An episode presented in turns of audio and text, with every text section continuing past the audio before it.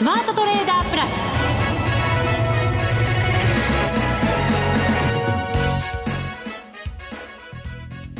んにちは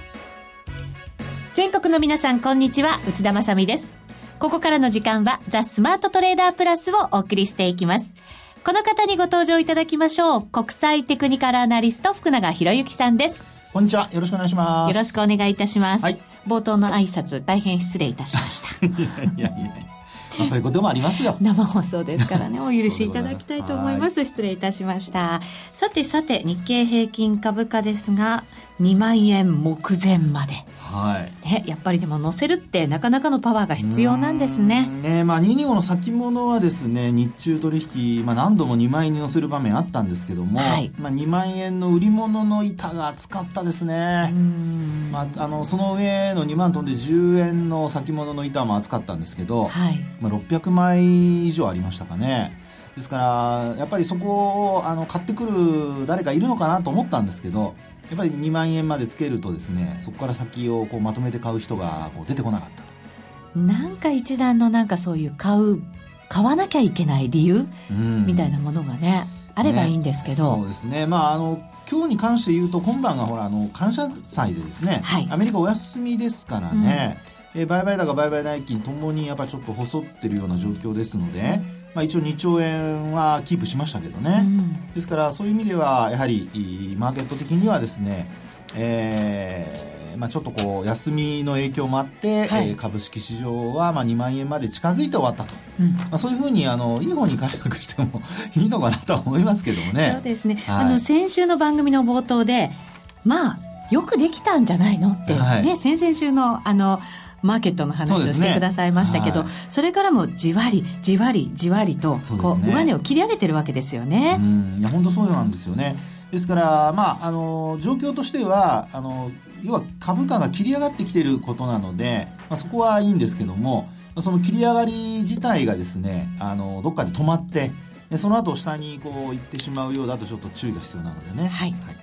ここで一つお知らせです。ラジオ日経プロネクサス共催マネックスグループ個人投資家向け IR セミナーを10月10日木曜日18時30分から東京虎ノ門琴平タワー3階会議室で開催します。こちらのイベントに抽選で80名様を無料ご招待します。証券コード8698東証一部上場マネックスグループ株式会社代表執行役社長 CEO の松本大樹さんによる IR プレゼンテーションを実施します。また、質疑応答の時間もたっぷりご用意しておりますので、ぜひ皆さん、質問も持って駆けつけていただきたいなと思います。マネックスグループ個人投資家向け IR イベント、お申し込みは、おはがきに、住所、氏名、年齢、職業、同伴者を明記の上、郵便番号105-8565、ラジオ日経12月10日、マネックスグループ IR セミナー係までお申し込みください。その他、ファックスやホームページからもお申し込みいただけます。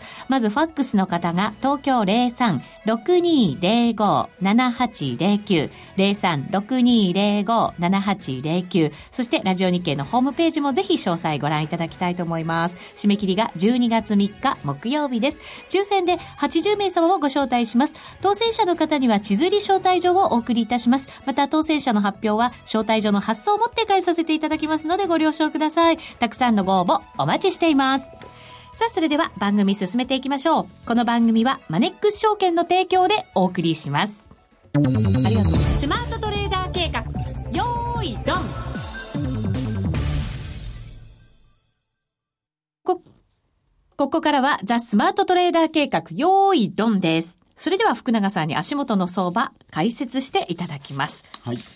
まずは日経平均株価改めて19,944円41銭で終わっています。96円83銭高です。そうですね。あのまあ、今日なんかのまずポイントは、先ほどお話しましたようにですね、ニューヨークはお休みなんですけど、まあ、こんな日に、まあ、なんで2万円なのっていう話なんですけどね。はい。まあ、結果的には、やはり、これはまあ、為替にもつながるお話ですけども、あの昨日の、まあ、一部の報道でですね ECB が、まあ、追加緩和あのもう実施するというようなその中身についてですね、はい、まあ、いろいろ報道が出ましてそれによってあの欧州市場が結構上昇して終わってるんですよね。はいまあ、あの、特にあの、ダックス指数だとかですね、それからあと、まあ、FT ですね、FT100 だとかですね、まあ、こういったところが、まあ、それなりのこう上昇率、まあ、三桁のダックスの方が上昇でしたから、うん、まあ、それによってですね、えー、東京マーケットも、まあ、少しこう引っ張られるような形で、うん、2万円に挑戦しに行ったのかなっていうところはありますね。はい、はい、で、あの、まあ、あ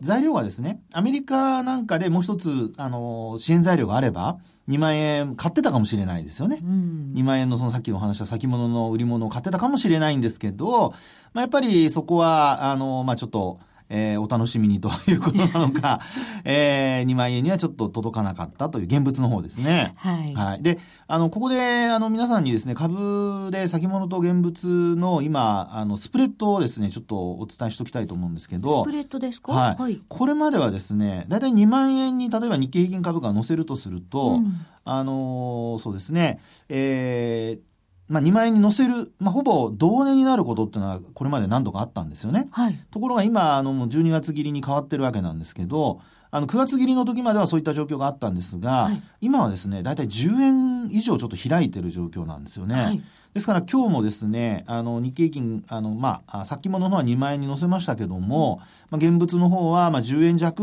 10円、そうですね、10円弱ですね、うん、というところの、あの、値幅で終わったと。うん、あの、2万円まで乗せる、ほんのちょっとのところで終わったという形なんですよね。はい。992円では、あの、が高値ですからね。そうですね、あと8円。はいですね。うん、ですから、あの、今、先物がですね、まあ、要は現物が2万円に乗せるためには、あの、どうしてもやっぱり2万円をこう買って、えー、2万飛んで10円。うんこれをですね、つけに行かないと。さらに上をこうね、はい、狙っていくような動きがないと。ですね。うん、というのが、まあ、あの、ちょっと指標を見る限りは、あの、言えることなのかなとは思いますね。うん、であともう一つ、まあ、国内のその支援材料で言いますと、まあ、いろいろ、あの、今話に出ているのは、やはりあの、まあ、いい話と悪い話があるんですけど、まず、あの、悪い話ですとね、設備投資。これがちょっと下方修正されたりとかしてるんですよね。はいでそうした中で、えー、今度いい話、マーケットにとってですよ、いい話ということで言うと、これやっぱ法人税減税の話ですね。はい、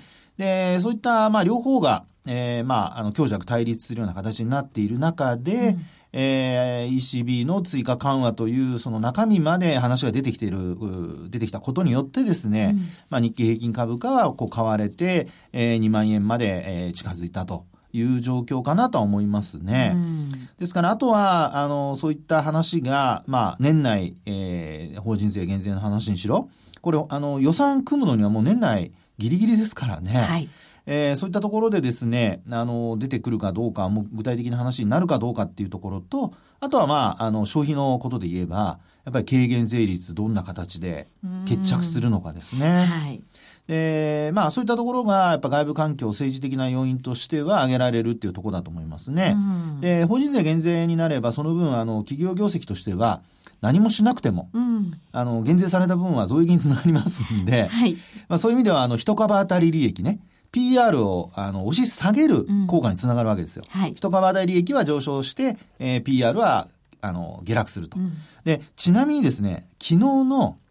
終値現在の EPS、一株当たり利益って、はい、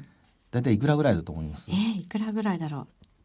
これね、うん、あの、昨日現在、これ逆算して日経平均を単純に PR で割った、えー、あの、結果ですけど、1269円ぐらいまで上がってるんですよ。おこれそうなんです、あの直近で見るとやっぱ最高水準だと思いますね。先週ちらっとねなんか水準出てきましたけど、はい、さらに上がったんですね。そうなんですね。うん、はい。ですからあのまあこれ日経新聞さんがあの算出されてますんで、はい、えー、まあ中身的にこう日々動くのはちょっとなんか理由があるんだと思うんですけど、うん、まああのその水準、うん、一株当利益の水準をそのまままあ信じるとするとですね、はい、もう本当に過去最高水準ですから、まあ PR 的にはですねまだ15倍台ですし。16倍台、これ単純にかけて、あの、まあ、日経平均株価を出すとですね、うん、2万トンでいくらっていう話になりますからね。はい。なので、2万円に乗せるっていうのはこの水準であれば、うん、まあ、年内っていうのは期待が出てくるっていう、まあ高まってるというふうにね、ねなる自然な流れで2万円回復してきたっていいわけですよね。そういうことなんですね。本来なら。はい。ですから、まあ今、あの、まあな、なんとなくですね、皆さんやっぱり2万円に乗せるのは、ちょっとって思ってらっしゃるかとは思うんですが、まあ背景としてはですね、今お話したように、裏付けもあって、株価は少しずつ上昇してきていると。でただ一方でさっきお話したように設備投資が弱いだとかね、あの、下期、まあ今始まってますけども、まあこの状況がどうなのか、進捗がね、それからあと来年1月から3月までどういうふうに、こう中国の原則だとかが影響してくるのかとかですね、えー、そういったことがまあちょっと話題としてはですね、懸念材料になるのかなというところですよね。本当いい話題、いいニュース、そして悪いこう見通しみたいなものは混在な状態の中で、はい、じゃあ何をこう優先して評価していくのかっていうところですよね。うそうですよね。であと、まあ、季節的には、何と言いましても、もう来週からは、12月。12月は？師走相場。ね。ということで。合ってました、答え。合ってます、合ってます、合ってます。さすが内田さんですね。はい。えー、まあそういう形でですね、あとはまあ、あの、後半になればクリスマスもやってきますし、はい。で、特に今週ね、本当はね、クリスマスとか言った方が、なんかロマンティックで女の子らしくていいんですけど、師走相場って出てくところがね、やっぱりちょっと今、どうかなって。自分で突っ込みましたね。そうですよね。言ってしばらく経ってから、あれ？って、ちょっと思い直しちゃいましたけど。いやいやいやいや、多分聞いてる人は、おさすがうちらしいなと思ったんじゃないでしょうか、ね。そうですか、ね。まあ、それ、ならそれでいいですね。失礼しました。いや、僕はあの、頭の端っこにはクリスマスって出てくるのかなと思ってたんですけどね。そうですまあ自分で突っ込んでくれたので、よしとしましょうか。はい。役割分かってますから。まあまあ、そういうことでですね、はい、あの、今日から感謝祭、アメリカの方は、はい、で、明日は、あの、ブラックフライデー。うんで、あと、月曜日は多分サイバーマンデーとかいう話になるんでしょうね。そうですね。ねネットで買い物するっていうことでね、うん、そっちの方が注目されるかもしれませんけどね。そうですよね。うん、ですから、まあそう考えると、まあ季節的にもですね、うん、非常にこう気分が盛り上がりやすい。はい。悪い話はあまり気にしない季節に入ってきているというところかなという感じですよね。そうですね。実際にあの、はい、雇用の関係はアメリカではすごく良くなっていて、ええ、時給もこう上がってきたっていうところで、じゃあそれがどれだけ消費につながるのかっていうところを、やっぱここで確認したいところではありますよね。そうですよね。うん、ですから、まあ、この状況でですね、その、まあ、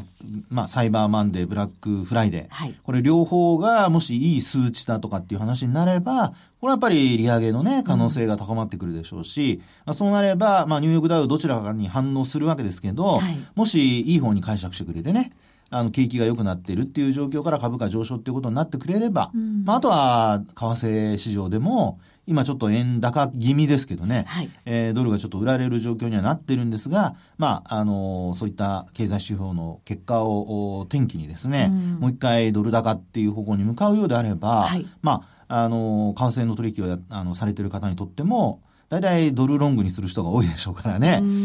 まあそういう意味では、あの、これまでちょっと売れなかった人も売れるチャンスが出てくるかもっていうところにつながりますよね。そうですね。はい。そのあれですね、クリスマス商戦の開始のところの、あの、アメリカの株価の動き方によって、はい、まあ、どれだけ相場がいろんなものを織り込んでるのかってところも判断ができるかもしれませんね。そうですね。年内の利上げっていうのは、はい、多分もう織り込んでいて、ええ、その先どういうふうにこう利上げをしていくかっていうところが大きなポイントになってくると思うんで。そうですね。え、まあ、やっぱりあの、巷で言われているのは、そのスピードは緩やかで、うん、なおかつ利上げの幅ですよね。はい、まあ、これも小さいんではないかという見方がね、うん、あの、大半ですからね。うん、ちなみにあの、私が昔、証券会社入った頃っていうのは、はい、あの、利上げとか利下げって、今みたいな0.25じゃないんですよ。え、どれだけやってたんですか ?0.5% 刻みですよ。おー、でかい。いや、そういうのがですね、普通の、あの、動きだったんですよ。はい。ところがですね、これ細かく細かく、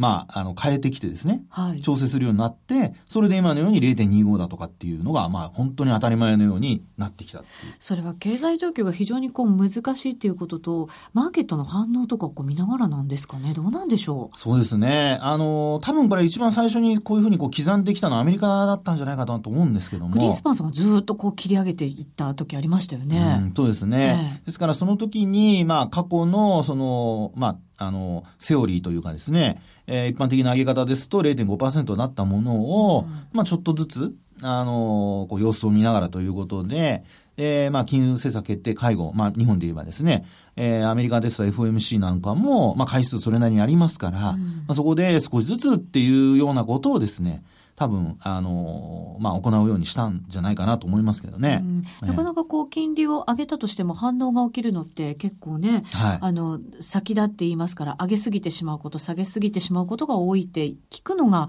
またね、この金利の世界ですけど。そうですね。えー、まあ、一般的にそのマーケットへの影響っていうのを考えると、はい、昔は何と言ってもネット取引はありませんでしたから。そうですよね。えー、ですから情報のそのスピードっていうのは、伝わるスピードっていうのは、はい、これやっぱりすごく遅かった。はい。ね。で、ましてやマーケットに近い人が、あの、優先的にというか、まあ、情報を早く取っていたので、そう考えると、今はそういう時代じゃないですから、まあ0.5%、昔はそれで上げても、あの、よかった、インパクトはそれほどね、大きくなかったんでしょうけど、今はやっぱり上げることによって、えー、もう伝わり方、あるいはそのさっきの内田さんの話じゃないですけど、織り込むっていうことがね。一瞬の反応がね、やっぱり大きくなりすぎちゃう時ありますからね。そうですよね。ですから、まあそう考えるとですね、やはり、あの、まあ刻んでくるってことが、はい、今回のですね、FOMC、12月の FOMC の時にも考えられるかもしれないですね。うんじわりじわり、ドル円が今122円65銭までなんとなく上がってきた感じがね。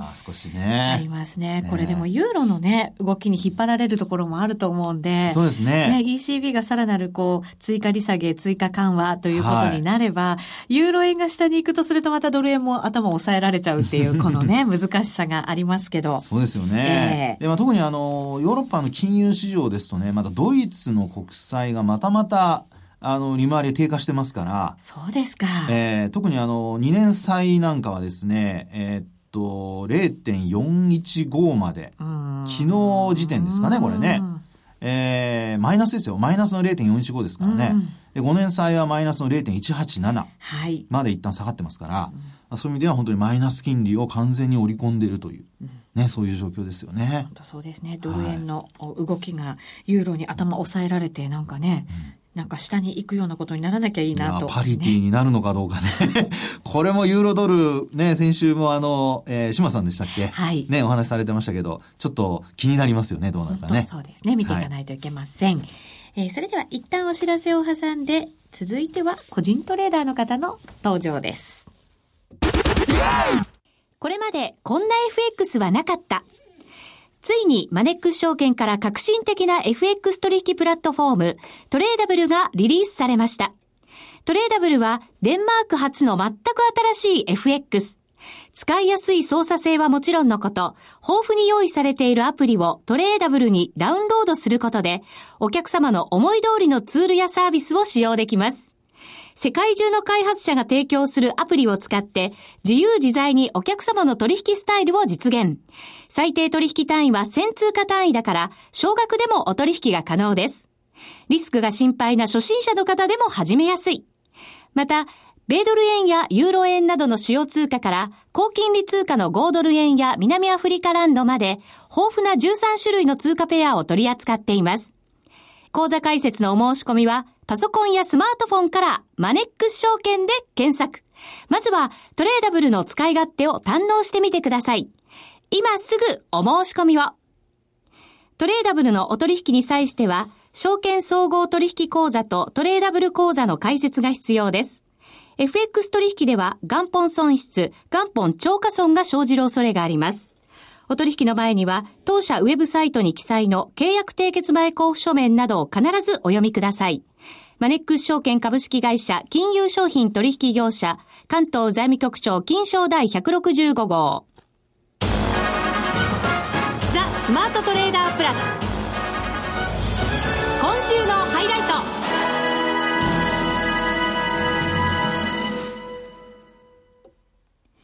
さあ、それではこのコーナーでは、個人トレーダーの方にご登場いただきます。はるさん。はい。こんにちは。よろしくお願いします。あ、徳永さん、内田さん、よろしくお願いします。よろしくお願いします。はい、よろしくお願いします。ご丁寧にご挨拶くださいました。なんか素敵ですね。はるさんは専業トレーダ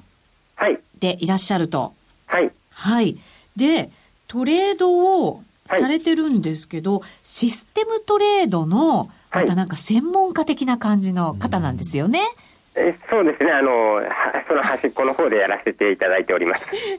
え最初からシステムトレードされてたわけじゃないんですよね？そうですね、えーはい。FX に出会った当初は裁量をさせていただいておりました。裁量で。はい。で、その時はどんな結果を出していたんですか？えー、もうさんさんたる結果を。そうなんですか。はい。え、で、それでシステムトレードに切り替えられて？そうですね。自分のあの、心理弁の弱さを痛感いたしまして、うん、システムトレードにあの切り替えようというのもあの思いました。うんはるさん実はもう大学時代学生時代からずっとそういうこうプログラミングとかをしてきたバリバリ理系系の男子なんですよね。そうですね。理系上じゃなくて。理系上じゃなくて、理系団ってやつですか。いいですね。で、システムこう自分で組み始めて、はい、トレードは随分変わりましたか？そうですねあのやっぱり初めの方はあのエントリーとかはですね自分であの組んだあのエクセルとかに沿ってですねあのできるんですけれども、えっ、ー、と決算の時にですねやっぱり、えー、裁量で決済する時とかやっちゃったりしてましたね。うんでずっとこうその FX を学びながらというかその自分も FX と向かい合いながらシステムもどんどんこう大きくなって進化してきていると。はい。そのシストレがですね、すごいんですよ。私今経歴持ってるんですけど、えっと、国内シストレ最大手証券会社にこう、その作品の一部を出品したりとか、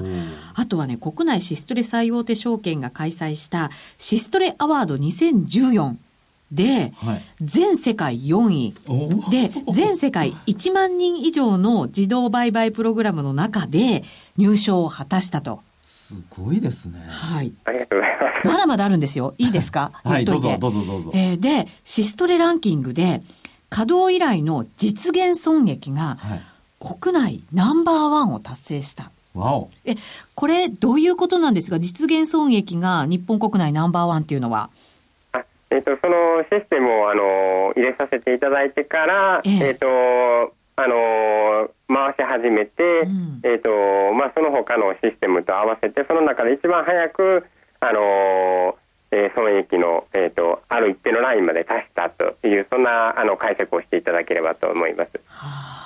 すごいですね。すごいですよね。頭の中がどんな風になってるのか、こう、開いて見てみたいな感じがしますけど、え、そのシステムを組む時というのは、はい、プログラミングをするときに、はい、最もこう、重要視するポイントっていうのが、はい、春さんの場合はどのあたりなんです？よくあの、経済指標だったりとかって、こう、いろいろ重要なポイントってあると思うんですけれども。はいはい。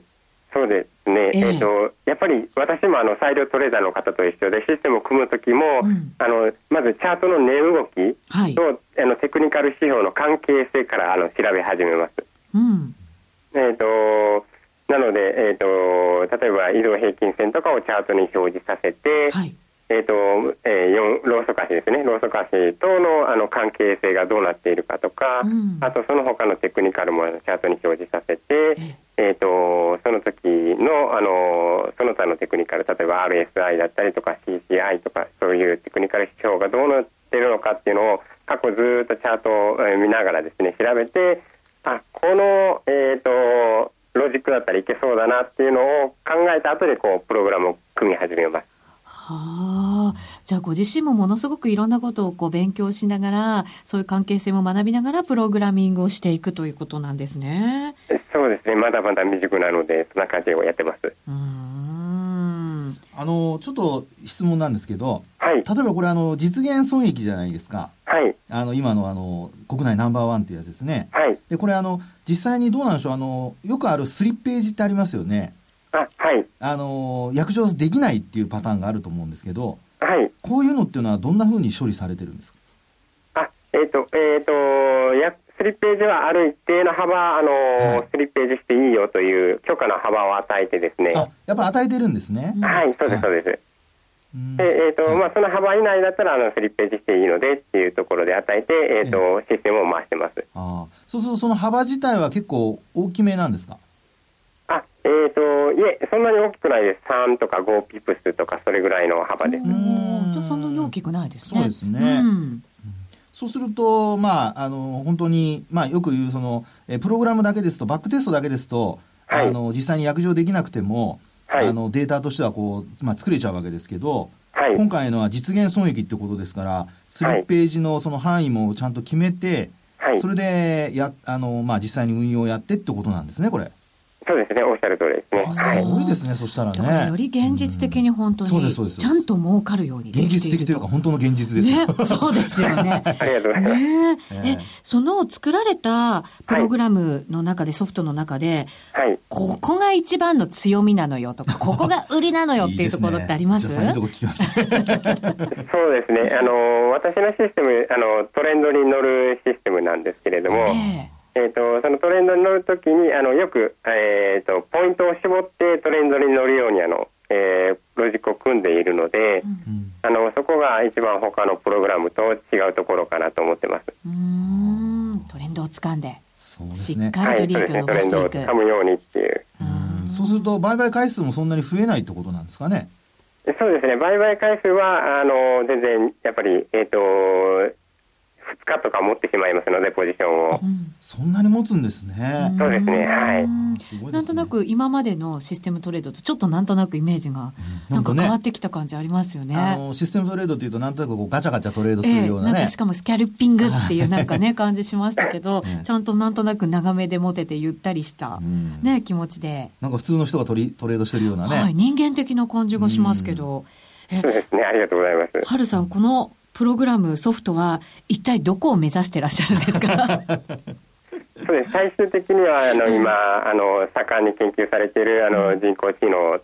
ていうのをちょっと取り入れて、えー、はいあのグーグルさんとかはあのテンソルフローというのをあのオープンソフトをあの公開されましたので、はい、そういうのを取り込んでいって、えーと、もう少しこう賢いシステムにしていければなと思ってます。ほー、なんかかっこいい。これなんかあの、チェスの機械と人間の戦いみたいな、はい、なんかそういう人工知能って言うとね、なんかそんなイメージにまで発展しそうですね。ねそれの FX 版ですよね。はい、ねでも、はるさん、そういう素晴らしい、なんかこう、と特技じゃないですけど、才能をお持ちで、なぜに FX なんですか一番、そうです。一番最初にあの、えーと、出会ったのがあの教えてもらったのが FX だったと。そうなんですね。春さんとても素直な方。なんですね。ありがとうございます。えどうですか？それを使ってもらう時の何かこう個人投資家の皆さんに向けて何かアドバイスみたいなものってありますか？そうですね。あの使って、えー、もらう時もあのシステムトレードですね。私のではなくても一般的なシステムトレードは使う時もあの裁量トレードと一緒でこうえっと、ルールを守るってことですね、はい、自分で立てたルールだったり、えっとまあ、自分で知ったそのルールを守るっていう、うん、信頼するっていう心理ですね、うん、システムトレードもあの信頼して、えっと、それを任せて、えっと、オーダーをほっとくと。えー、自分で止めちゃうこともできるわけですもんね、入れといたものを。はい、そこが一番大事だと思います。なるほど。なんか今日お話伺って、はるさんのシステムだったら、なんか信用できそうな感じが。ありがとうございます。はい。はるさん、またお話伺いますので、これからもよろしくお願いします。頑張ってください。ありがとうございます。ありがとうございました。ありがとうございました。はい。か最近でもねあの儲かってるトレーダーの方でもシステムトレードをうまく組み合わせれてる方って多いんですよね。そうですね。まあね本当にあのトレードのねのルールを信じるとかね守るとかね、はい、まあ本当基礎的なことですけどもねやっぱり皆さんもあのぜひそういったところを注意してやってほしいですね。さてそろそろお別れのお時間となりました。ここまでのお相手は福永博之と内田まさでお送りしました。それでは皆さんまた来週この番組はマネックス証券の提供でお送りしました。